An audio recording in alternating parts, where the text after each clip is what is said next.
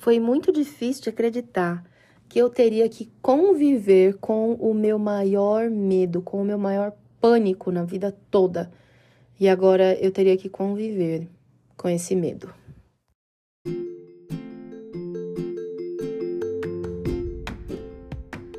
Eu sou a Aline Piologro e essa é a temporada 3 do ComentaCast. No foco dos comentários estão as histórias que eu vivi.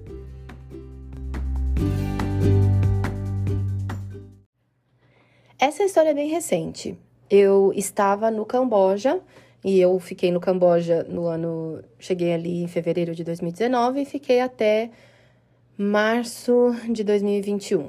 O ano era 2020 e os meus líderes eles iam fazer uma viagem para os Estados Unidos, onde eles passariam por volta de três meses fora. E como eu estava num momento de transição e eu precisava de um tava procurando um lugar diferente para morar, uma casa e tal, eles me perguntaram se eu aceitaria tomar conta da casa deles. E eu pensei, ah, legal. Outros missionários já fizeram isso, já ficaram, já ajudaram, então por que não, né? E eu falei, ok, posso ficar.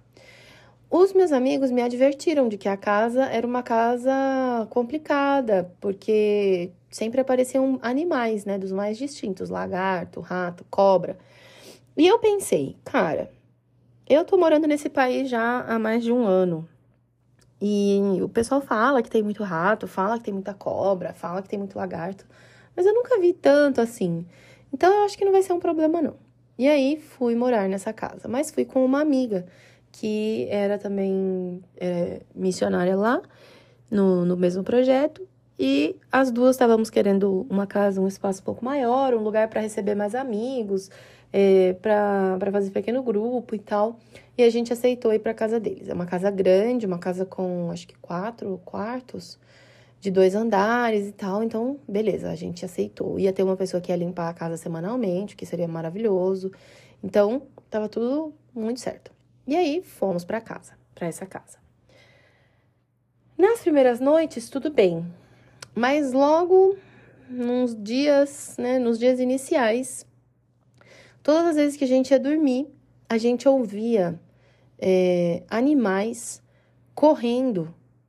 Porque a casa era uma casa de dois andares, mas era uma casa, tipo... O primeiro andar era de alvenaria, né? Tijolo, tijolo tal. Mas o segundo andar, ele era o teto, né? Ali da casa, madeira. Aí tinha um vão de mais ou menos uns 30, 40 centímetros. E aí o chão da parte de cima e a parte de cima toda, toda feita de madeira. Então, nesse vão era onde esses animais corriam, gritavam, parecia que estavam em luta toda madrugada. Aí, eu gravei e mostrei para uma amiga minha que já tinha mais anos ali no Camboja. Ela me falou: Aline, são ratos, ratos silvestres. Eles são gigantes e eles fazem muito barulho. E aí, você ouviu o episódio anterior. E eu tenho pânico de roedores, pânico de rato. E então, o que, aconteceu, o que aconteceu? Eu comecei a não dormir, porque eu começava a dormir, tava aquele silêncio no meio da noite, todas, todas as noites, ali por volta da meia-noite, uma da manhã. Esses ratos começavam a correr, gritar. Era um barulho. Eu tenho até hoje alguns áudios, assim, muito altos.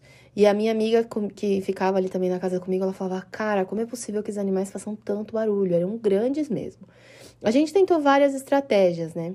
É, eu não queria colocar veneno, porque se eles morressem dentro daquele vão, quem que tiraria aquilo dali? E imagine o cheiro de um animal em decomposição dentro daquele vão. Mas o pessoal dizia: não, mas eles não morrem ali, dá o veneno que eles vão morrer em outro lugar. Mas eu não podia arriscar porque a casa não era minha. Aí o pessoal, todo mundo sempre dando ideias, e aí deram a ideia da gente colocar as gaiolas, porque na casa eles tinham algumas gaiolas. A gente comprou queijo é, coisas assim com cheiro forte e colocamos na gaiola. Na primeira noite com a gaiola, a gente pegou três ratos. Só que daí, o que fazer agora com esse bendito que tá preso dentro da gaiola? Porque eu não vou tirar ele dali. Faço o que agora? Então, liguei, eh, pedi para um amigo, aí esse amigo veio e fez o trabalho que tinha que fazer para se livrar dos ratos. E aí a gente ficou com a gaiola limpa. É, se você quiser saber o que, que, se faz com o rato, me manda uma mensagem no Instagram e eu te conto. Porque eu não vou contar aqui, porque tem gente que é, tem tolerância baixa, né? Mas me manda uma mensagem lá no Instagram, Aline Piologro, você me encontra em qualquer rede social, me manda uma mensagem é, e eu te respondo. E aí, beleza. Só que a gente voltou para casa e o problema um dia se acalmou, no dia seguinte era como se nunca tivessem ido embora. E aí a luta de novo. E aí eu, eu tava numa, numa lojinha lá no centro da cidade que a gente morava e eu vi umas placas que eram tipo placas de cola. E aí ele dizia que se você colocasse aquela placa, o rato andava ali em cima para pegar a comidinha, tinha colocar uma comidinha bem no meio e ficava preso na cola.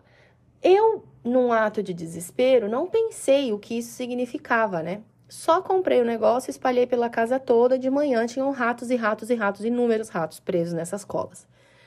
Mas o problema continuava sendo o mesmo, porque o que fazer agora com o rato preso na cola? E pior, o rato era tão pesado que ele virava a cola e se colava no chão com a cola por cima e por, ele todo melecado de cola. Olha, pensa numa situação desgraçada. É a única palavra que eu consigo falar, desgraça, porque foi muito triste, muito desesperador ter que enfrentar o meu maior medo frente a frente, conviver com ele, porque tinha noite que eles não davam pausa.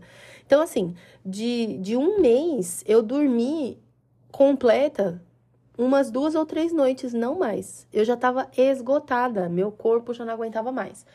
Mas eu ainda achava que estava tudo bem. Tinha o estresse do trabalho, estava tudo assim, minha vida minha vida caminhando bem, eu estava no melhor, nos melhores momentos ali como como missionária. Mas morar nessa casa, convivendo com esses ratos era terrível, simplesmente terrível. Aí, um dia eu estava sentada né, no trabalho, trabalhando normal. Na verdade, antes disso, eu liguei para dona da casa e falei: Ó, oh, impossível, não quero mais ficar aqui, não tenho condições de conviver com esses ratos. Eu não vou matar rato, porque o que aconteceu com o negócio da cola lá, né? Igual, de igual forma, eu tinha que dar um jeito de acabar com o rato que estava preso na cola. Eu tinha que pegar a, a bandeja com o rato dentro. Então, não tinha condições. Eu falei para ela: não vou mais ficar aqui, você arruma outra pessoa que queira ficar aqui, porque eu não vou ficar. E aí, tal, foi, foi um rolo, um problemão, mas conseguiu e enfim. Cara, antes, né, de continuar, quando eles voltaram para casa, na primeira noite, eles pegaram 30 ratos. Eles ficaram caçando rato, era a diversão da família caçar os ratos. 30, você tem ideia do que são 30 ratos? Eu não, não, não tô.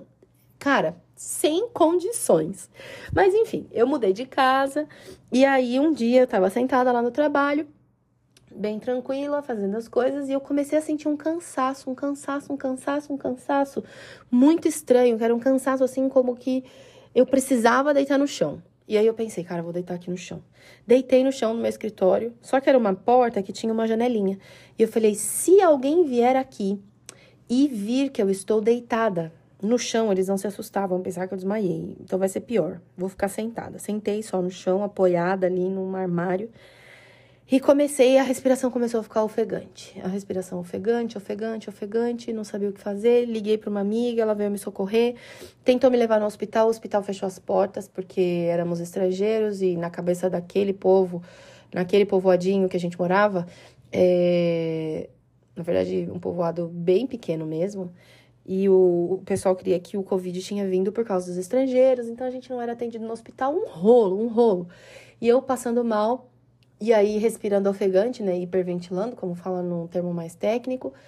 E, e aí, eles ligaram para uma outra enfermeira. A enfermeira disse: Olha, é, ela tá tendo uma crise de ansiedade. Aí eu fiquei mais mal ainda, porque eu, eu achava que a, a crise de ansiedade era algo único e exclusivo de quem estava mal emocionalmente, eu estava bem e comecei a ficar aí comecei a ficar mal e pensem assim, ó, foi uma, um, uma metade de manhã e tarde muito complicadas.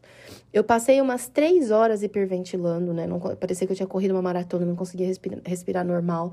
E ao mesmo tempo na minha cabeça dizia: para de respirar assim, você não tá com nada, você não tá doente, por que, que, você, tá, por que você tá agindo assim? Eu não conseguia me controlar.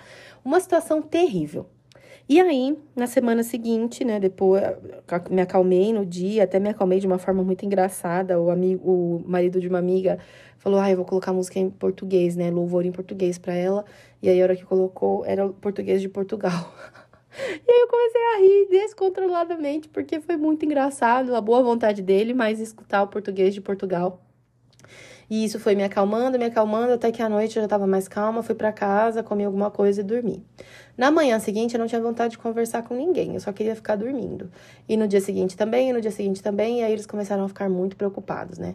É, eu não tinha tristeza, não tinha depressão, não tinha nada, não tinha pensamentos ruins, nem nada. Eu só queria ficar quieta no meu canto, dormindo. E aí, é, não foi naquele momento, mas depois de um tempo eu descobri que eu tive um burnout. E por que eu tive um burnout? Porque eu estava muito estressada com o trabalho? Não, porque eu não dormia. Porque eu passei um mês não dormindo todas as noites. Na verdade, mais de um mês. Eu falei um mês, mas foram pelo menos dois meses naquela luta com o rato. Com os ratos, né? É, e aí eu entendi que nós precisamos cuidar do nosso corpo da forma adequada, na alimentação, no sono, com muita diligência, porque isso pode impactar em muitas coisas na nossa vida. E você sabe, se eu te disser que muitos missionários voltam do campo destruídos, você acreditaria? Parece né, paradoxo, porque foi para servir, mas volta acabado. Mas é que muitas vezes a gente acha que tem que servir até o limite das nossas forças. E Deus não nos pediu isso. Deus nos pediu que a gente sirva de forma saudável, porque quanto mais saudável nós estivermos, mais condições a gente tem de atender às necessidades das outras pessoas. E esse ser saudável inclui Coisas como essa, prestar atenção no sono, que eu não estava prestando atenção. Eu estava achando que era só a minha luta contra o rato, que aquilo não teria implicações nenhuma. E hoje a ciência prova que a falta de sono tem graves, grandes implicações no nosso cérebro, nas nossas emoções, mas eu não sabia. Então, estar atentos a isso, viver de uma forma é, integralmente saudável, estar atentos a todas essas, essas coisas que parecem às vezes pequenas. Às vezes eu ouço pessoas dizendo assim: ai, nossa, Aline, você dorme nove e meia, porque agora eu durmo nove e meia, né? Você dorme nove e meia, que absurdo. Eu só durmo depois da meia-noite achando que isso é coisa bonita de falar. E não é, querido, não é. Se você tem o hábito de dormir tarde, se você tem o hábito de procrastinar, se você tem o hábito de perder tempo com coisas que não são importantes, se você tem o hábito de comer qualquer coisa em qualquer hora, qualquer lugar, sem prestar atenção nos nutrientes, sem prestar atenção no que o teu corpo precisa, uma hora o teu corpo vai cobrar. E esse não é o plano de Deus para os seus filhos. O plano de Deus para os seus filhos é que eles estejam saudáveis, para que eles sejam testemunhas testemunhas vivas do que Deus faz por nós de forma integral. Às vezes a gente acha que o que importa é ser um bom cristão. É, espiritualmente, mas isso não existe, não existem separações. Deus nos fez integrais e tudo a nosso respeito importa. As nossas emoções importam, a nossa saúde importa, tudo importa. Então nós precisamos estar atentos para que possamos ser bons representantes do nosso Senhor. E aí eu te convido a pensar hoje, né? O que precisa ser mudado no seu dia a dia, e principalmente se você está com sonhos de servir a Deus em outros lugares, pense bem. Será que a sua rotina é uma rotina que honra o nome de Deus? Compartilhe esse episódio com alguém que você acha que vai gostar dele e não esquece de me seguir lá no Instagram, @alinepiologro, porque lá você vai ter histórias muitas vezes em tempo real. A gente se vê semana que vem. Tchau!